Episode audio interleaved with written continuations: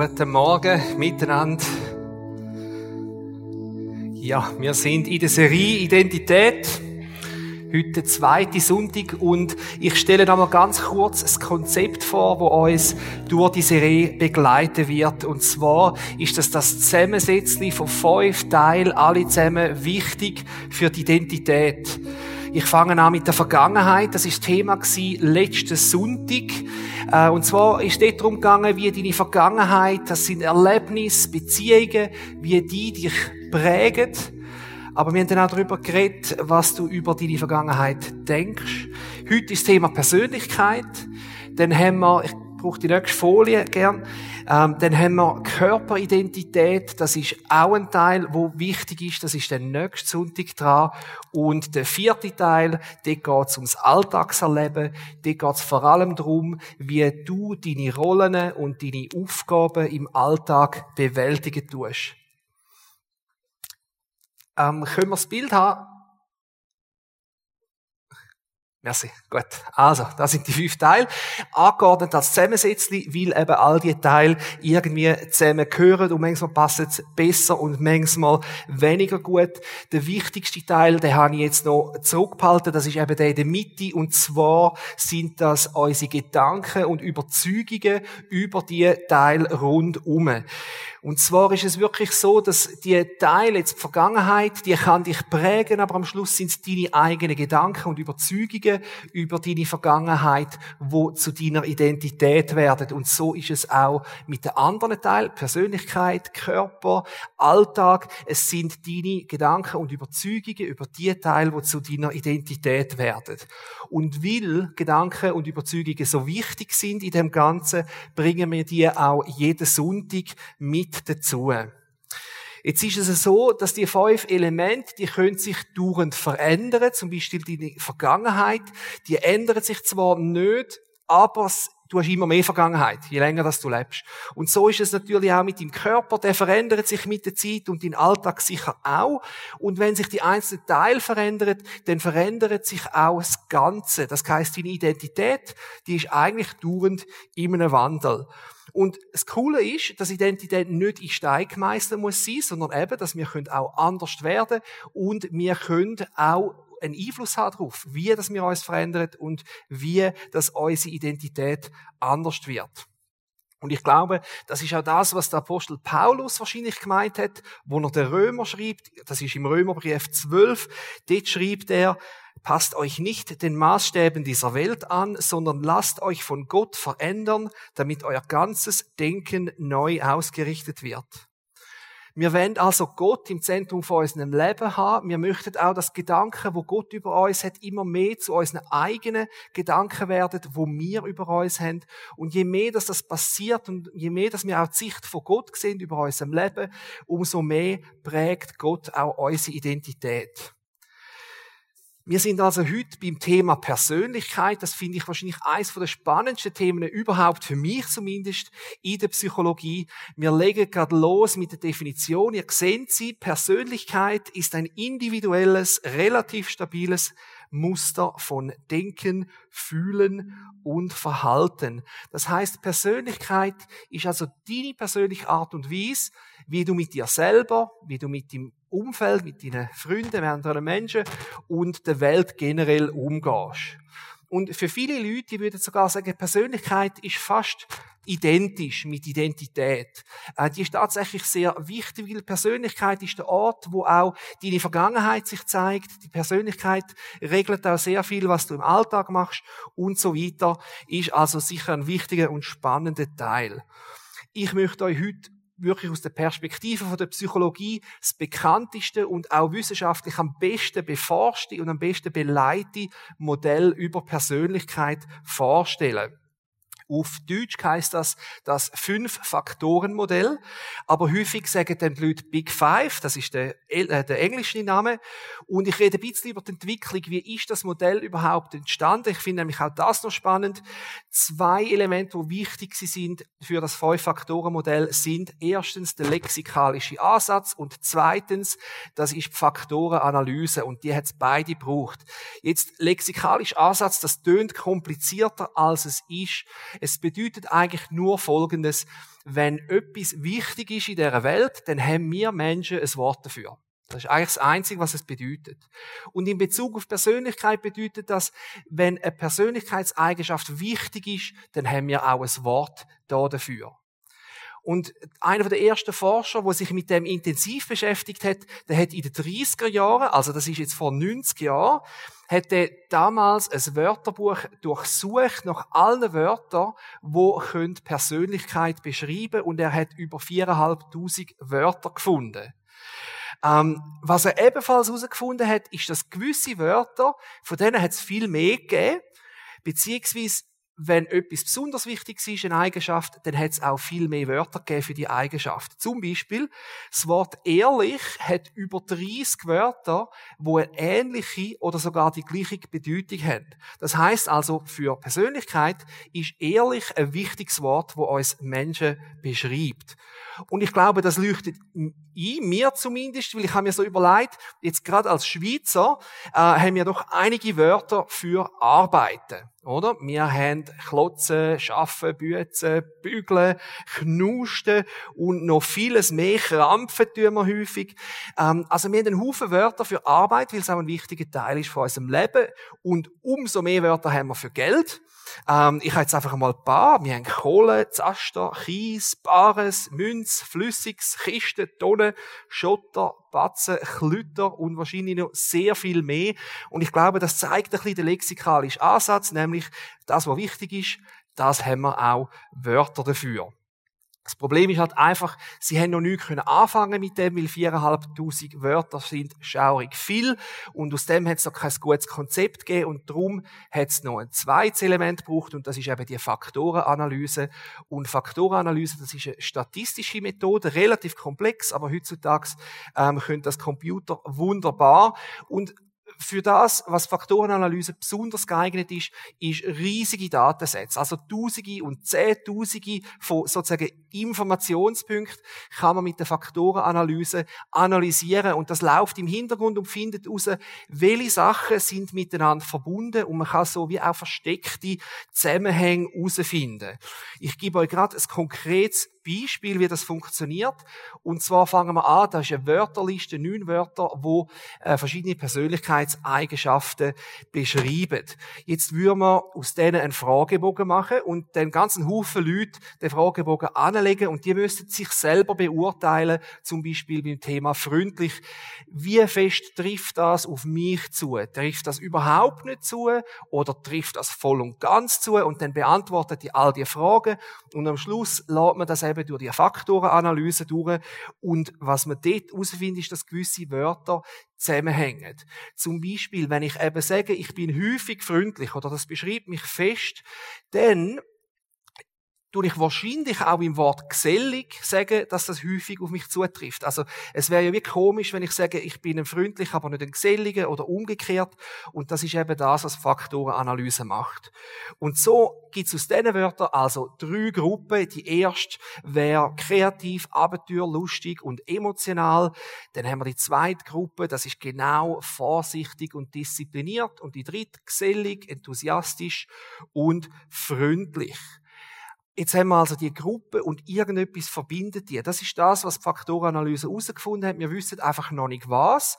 Und dort ist dann eben Kreativität den Forscher gefordert. Sie müssen sich überlegen, okay, was haben die gemeinsam? Was gibt's da? Und dem sagt man dann eben einen Faktor, dort auch der Name. Welcher Faktor verbindet die Wörter miteinander? Und da könnte man sagen, zum Beispiel oben links, das ist der Faktor spontan. Spontane Menschen. Dann könnte man sagen, ohne in der Mitte vielleicht sorgfältig. Also sorgfältige Menschen, äh, auf die trifft das zu. Und oben rechts, das sind dann die sozialen Typen. Und genau das ist eigentlich bei der Persönlichkeitsforschung gemacht worden. Zuallererst haben sie die 4'500 Wörter, die immer noch zu viel sind, haben sie müssen abreduzieren und kürzen bis am Schluss nur noch ungefähr die wichtigsten 200 Wörter übrig geblieben sind. Dann haben sie hunderte von Leuten befragt und die haben sich dann alle eben selber beurteilt und nachher ist das Ganze eben nach Faktoren analysiert worden. Und ihr habt es wahrscheinlich bereits kombiniert. Was rausgekommen ist am Schluss sind fünf große Faktoren. aus Tausenden von Wörtern, über viereinhalbtausend, wo Persönlichkeit beschreiben, sind am Schluss fünf große Themen rausgekommen. Und die heissen Neurotizismus, Extraversion, Offenheit, Verträglichkeit und Gewissenhaftigkeit. Und das Coole ist, dass es in der Zwischenzeit hunderte von Studien gegeben hat, tausende von Leuten, jetzt in Dutzenden von Ländern, in verschiedenen Sprachen auch.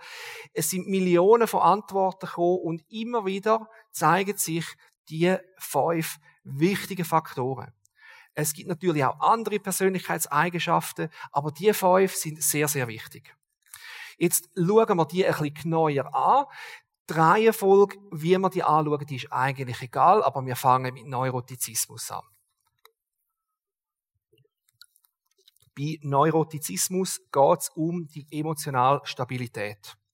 Menschen, die hoch sind in Neurotizismus, ähm, die sind emotional instabiler, haben häufiger Stimmungsschwankungen. Als Personen haben sie häufig negative Gefühle und negative Gedanken, zum Beispiel Wut, Angst und so weiter. Ähm, Im sozialen oder in sozialen Situationen sind sie häufig verletzlicher, fühlen sich schneller auch angegriffen von anderen oder persönlich betroffen von etwas, vielleicht auch unfair behandelt. Und im Umfeld reagieren sie generell schneller und sensibler auf stressige Situationen oder wenn irgendetwas Negatives passiert. Im Gegensatz haben wir Menschen, die dann tief wären, die Neurotizismus, die sind in ihren Gedanken und Gefühlen ausgeglichener, stabiler, ähm, können auch besser mit Stress und negativen Situationen umgehen.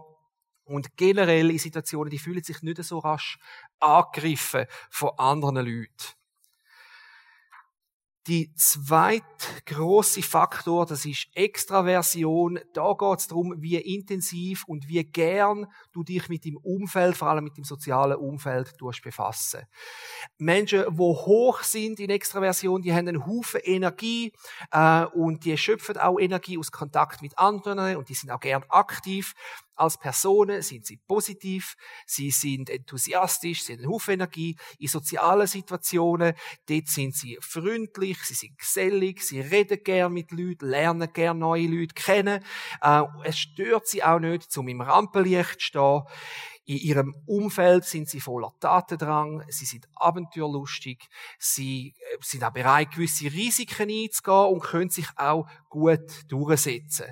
Jetzt das Gegenteil von Extraversion, also wenn man tief wäre in Extraversion, dann sagt man dem introvertierte Menschen, die sind lieber alleine, können sich auch gut mit sich selber beschäftigen, schöpfen Energie eher, indem dass sie sich alleine äh, beschäftigen und die sind weniger emotional, generell auch weniger aktiv als die extrovertierten Leute. Sie brauchen weniger Reiz und ist sogar so, sie haben es nicht so gern, wenn zu viel Action los ist.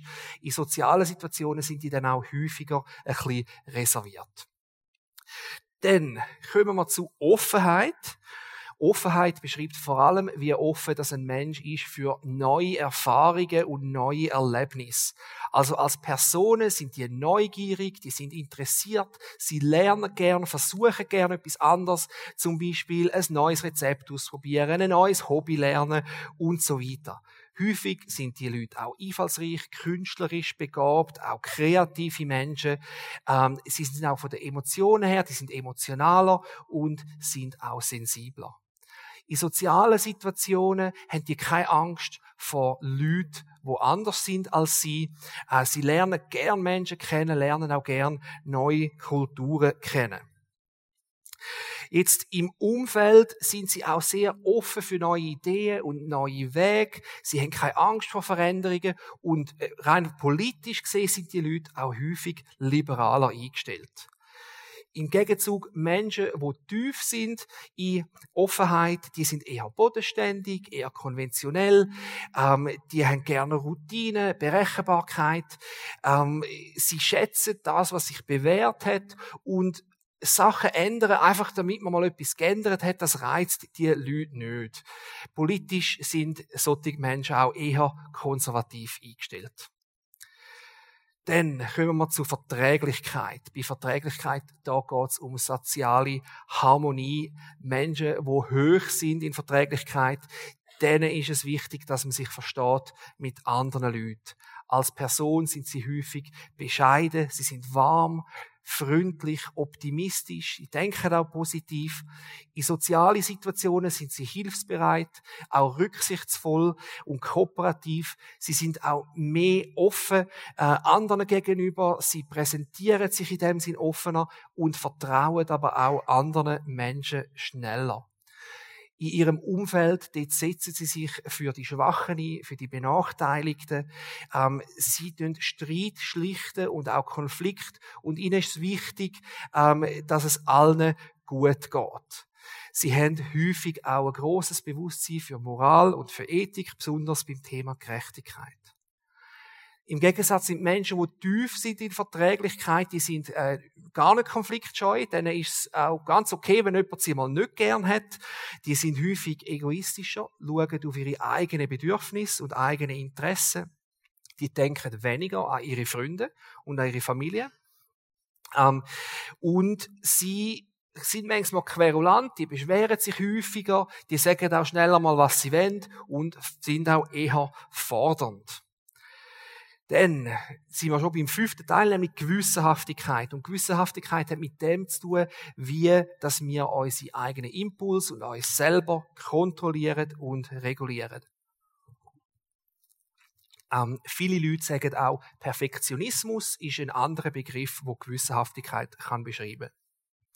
Menschen, die gewissenhaft sind, die sind ordnungsbewusst, die sind diszipliniert, die sind zuverlässig, ähm, sie als sozialen Situationen sind sie sehr treu und zuverlässige Freunde. Sie haben viel Selbstbeherrschung, die rasten nicht so schnell aus, werden nicht so schnell laut. Ähm, sie könnten aber auch stur und hartnäckig sein im Umfeld halten sie sich an Regeln und erwarten das auch von anderen Leuten, dass die das machen. Äh, sie sind in dem, was sie machen, kompetent, gerade in der Arbeit sehr pflichtbewusst und zuverlässig. Auch ehrgeizige Menschen, die wollen es gut machen und sie messen sich auch stark daran, an dem, dass sie gute Leistungen bringen. Im Gegenzug Menschen, die tief sind in Gewissenhaftigkeit, die sind eher flexibel und spontan, manchmal auch chaotisch. In der Arbeit vielleicht weniger genau, die tolerieren mehr Fehler bei sich, aber auch bei anderen. Ähm, sie werden aber manchmal als unzuverlässig erlebt äh, oder auch unberechenbar und einfach nicht so sorgfältige Menschen.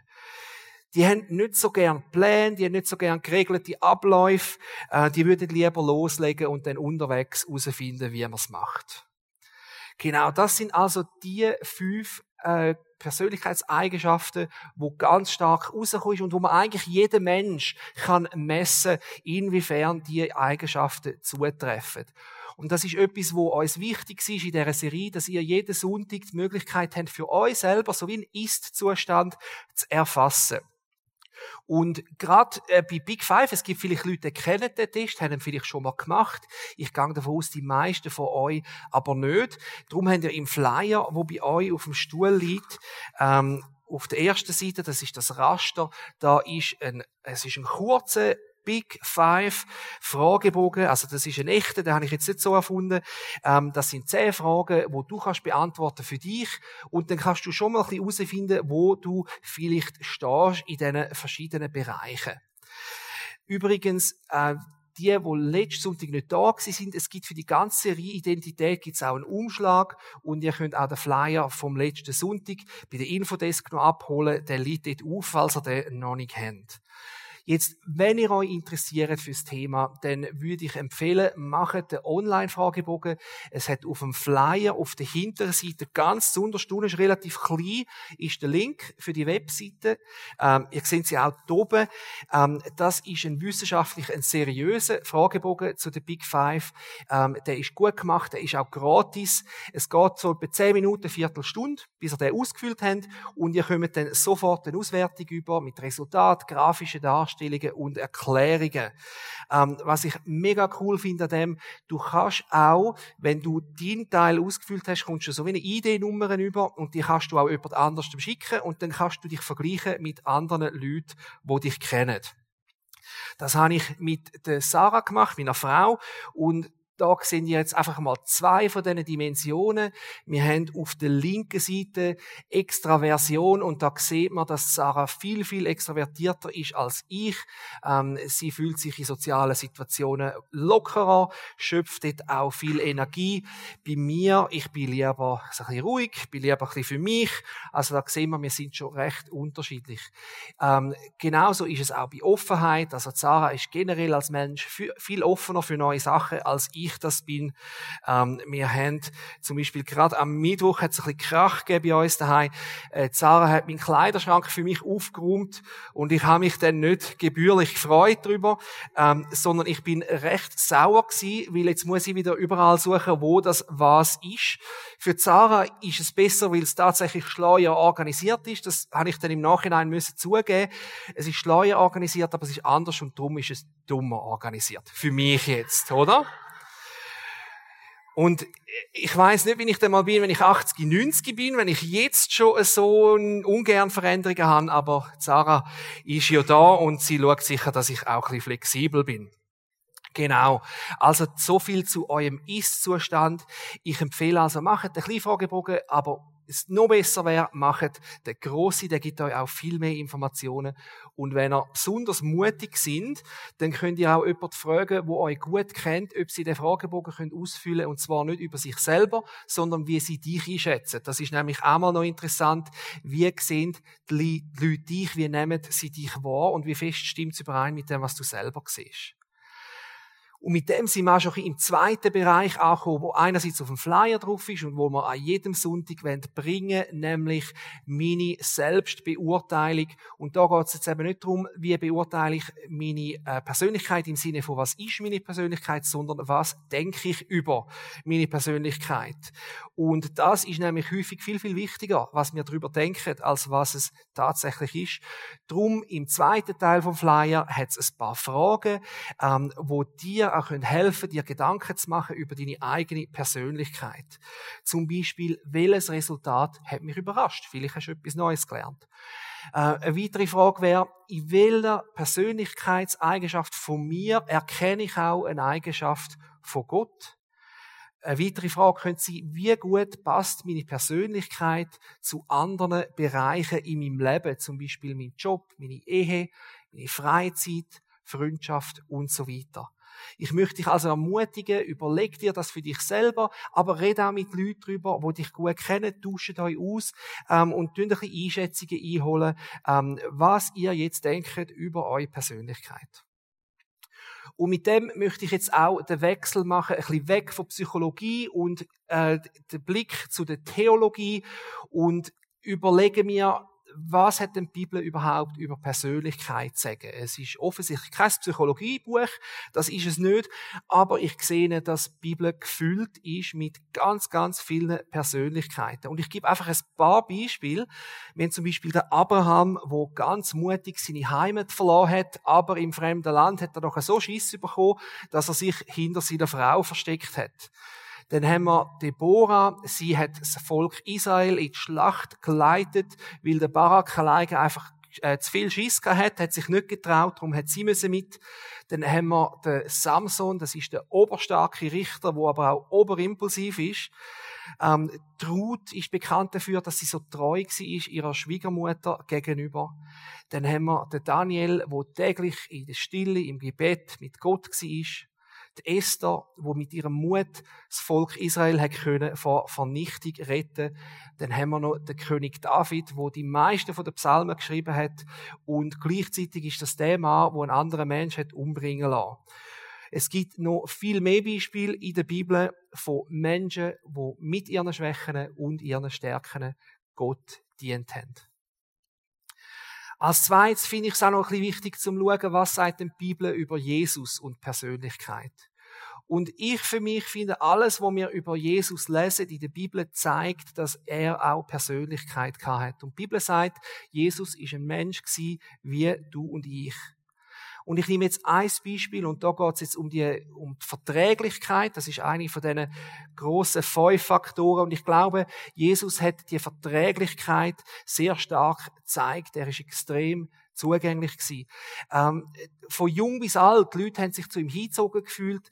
Ähm, zum Beispiel bei den Kindern ist es einmal so wie gekommen, dass die Jünger haben müssen, oder haben wählen, Kind wegschicken, weil es so viel gekommen sind. Aber auch die Erwachsenen sind zu Jesus gekommen. Wir haben zum Beispiel den Zöllner, der auf dem Baum geklettert ist, damit er Jesus kann sehen Oder ganze Menschenmengen, die rund um den See wandern, damit sie Jesus auf der anderen Seite wieder treffen können. Also irgendwie sind Menschen gern mit Jesus unterwegs gewesen. Und ich stelle mir vor, die haben sich einfach sicher und wohl gefühlt bei ihm. Ich behaupte darum also, dass Jesus die Persönlichkeitseigenschaft von Verträglichkeit ganz stark gezeigt hat. Und es gibt auch noch viele andere Beispiele, wo uns aufzeigt, dass Jesus Persönlichkeitseigenschaften in sich selber hat, wo auch wir bei uns kennen. Und aus dem Grund sage ich, Jesus hat unbestritten eine Persönlichkeit gehabt. Und die Bibel sagt uns aber auch, dass Jesus ohne Sünde war. Und was das also bedeutet, ist, wenn Jesus ohne Sünde ist und er eine Persönlichkeit hat, dann kann man sagen, Persönlichkeit an und für sich ist nicht grundlegendes Resultat von Sünde. Und was das für dich bedeutet, ist, deine Persönlichkeit ist nicht ein Resultat von Sünde, sondern ähm, das ist auch ein Abbild von Gott. Es ist klar, dass auch in unserer Persönlichkeit unsere Fehler, unsere Schwächen, unsere Sünden, das prägt uns schon auch. Das ist, das ist tatsächlich so. Aber es ist nicht so, dass Persönlichkeit grundsätzlich falsch ist. Und ich glaube schon auch, dass es eine wichtige Frage ist, ja, ist jetzt unsere Persönlichkeit ähm, eher eine Abweichung von Gott oder ist es ein Abbild von ihm? Macht Gott einfach das Beste aus uns verdorbenen Menschen? Oder sind wir vielleicht tatsächlich immer noch ein gewisses Abbild von ihm. Zeigen wir vielleicht immer noch auch gewisse Aspekte von Gott und von seiner Identität auf. Und ich glaube, Gott hat uns als denkende und als fühlende und als handelnde Menschen gemacht. Und darum glaube ich, hat er uns auch mit Persönlichkeit gemacht. Trotz Flecken und Schrammen, wo wir wahrscheinlich alle irgendwo haben in unserer Persönlichkeit, dürfen wir in unserer Persönlichkeit trotzdem den Fingerabdruck von Gott sehen. Ich finde Persönlichkeit gerade als Christ auch ein sehr spannendes Thema, weil es ist ja in der Persönlichkeit, wo ich denke, da sollte sich irgendwie Gott doch sichtbar machen, oder? Wenn Gott in meinem Herzen lebt, dann, dann möchte ich, dass sich das irgendwann auch zeigt in meiner Persönlichkeit.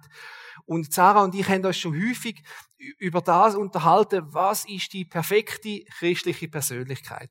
Gerade, äh, wo wir es von diesen Big Five hatten, und wir sind uns fast in allem einig geworden und haben gedacht, okay, der perfekte Christ oder die, Pers die, die perfekte Persönlichkeit für einen Christ wäre einmal tief in Neurotizismus. Also, ja, nicht wütig, ja, nicht depressiv, äh, ja, nicht schlechte Gedanken und Gefühle, sondern happy, ausgeglichen und so weiter.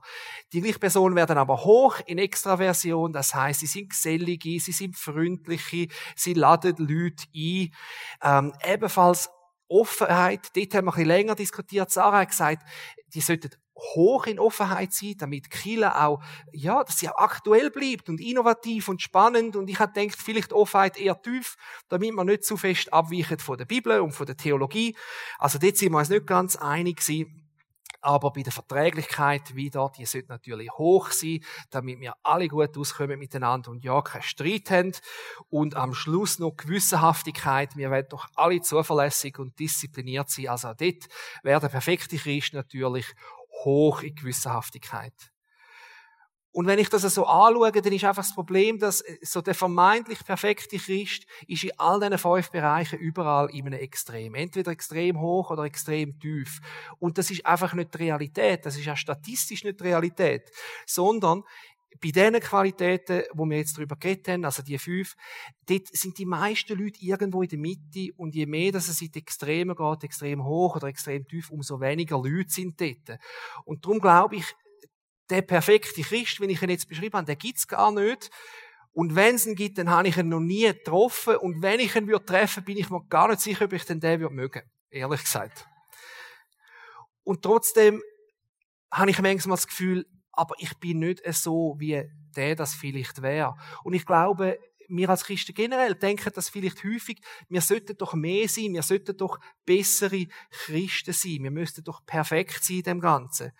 Und ich glaube, das ist einer der grössten Denkfehler, wo wir machen, dass wir das Gefühl haben, wir müssen in jeder Qualität müssen wir voll ausprägt sein. Wir müssen so ein bisschen wie das ganze Package sein, damit wir für Gott stimmen. Aber das können wir nicht. Und noch wichtiger ist, Gott verlangt das auch nicht von uns. Wir kommen aber zurück auf den Römerbrief 12, weil dort schreibt Paulus, der Römer, was Gott von ihnen verlangt. Und er sagt im ersten Schritt, stellt euch mit eurem ganzen Leben Gott zur Verfügung. Das ist das Erste.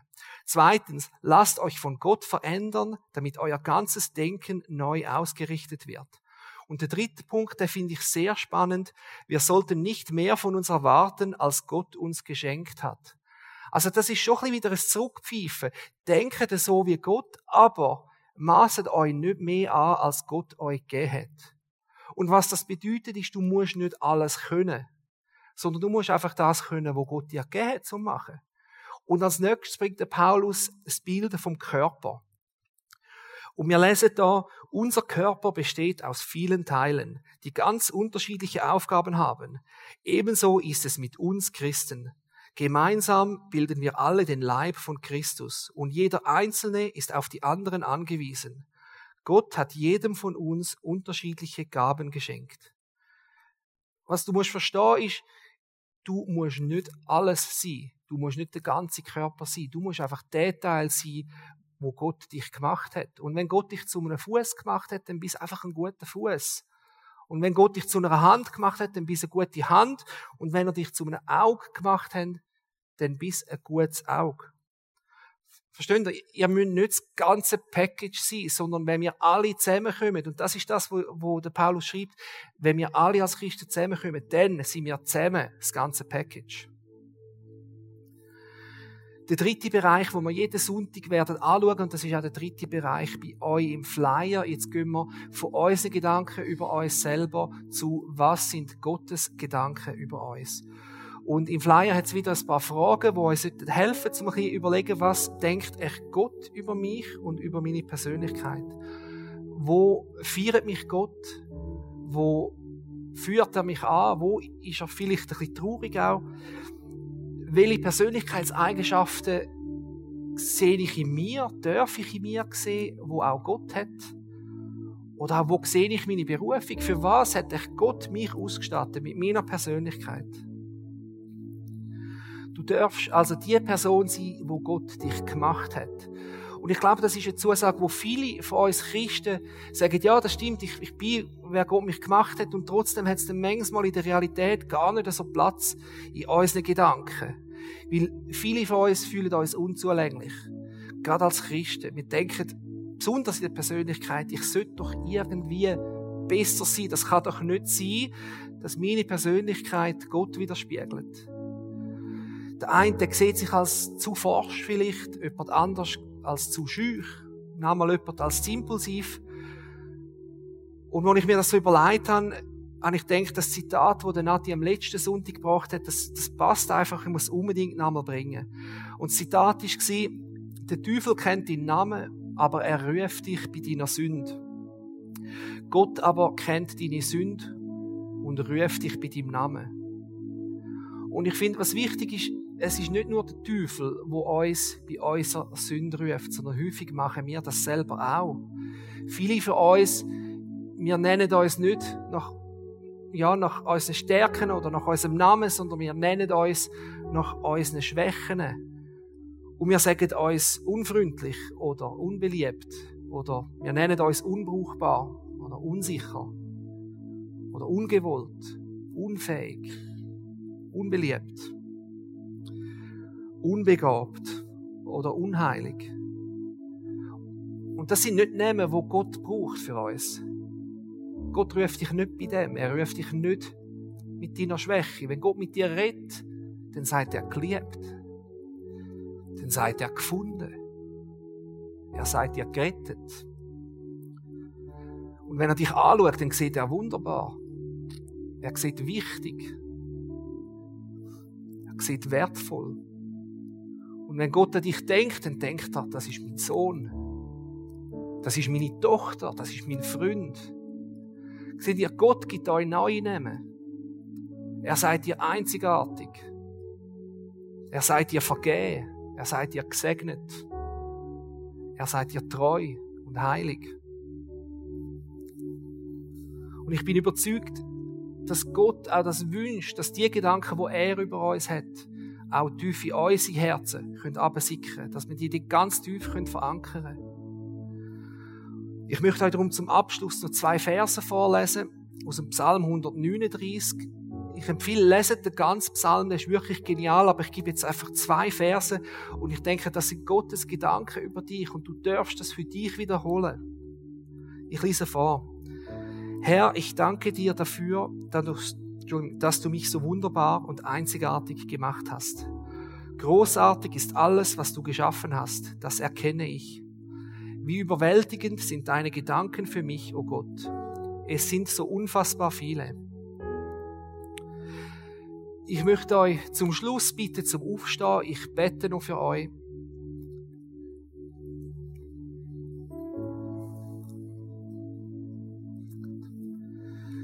Herr, ich danke dir, dass du uns wunderbar und einzigartig gemacht hast. Ich danke dir, dass du einen Teil von dir selber in unsere Persönlichkeit hineingesteckt hast. Und Jesus, ich möchte dich bitten, dass du unsere Gedanken auch immer mehr mit deinen eigenen Gedanken erfüllst. Wir möchten dich im Zentrum von unserem Leben haben und wir möchten, dass unsere Identität auch immer mehr prägt wird von dir. Heiliger Geist, ich bitte dich, dass du in verletzten Herzen heilig bringst und dass du uns hilfst, die Gedanken über uns abzulegen, die nicht von dir kommen. Und dass wir immer mehr auch deine Stimme hören, wo uns bei unseren echten Namen ruft. Ich segne dich darum im Namen vom Vater, von Jesus Christus und vom Heiligen Geist. Der Herr seid dir geliebt, er seid dir vergeben, er seid dir gesegnet und er seid dir wertvoll. Er seid dir einzigartig und wunderbar und Gott seid dir Freund. Amen.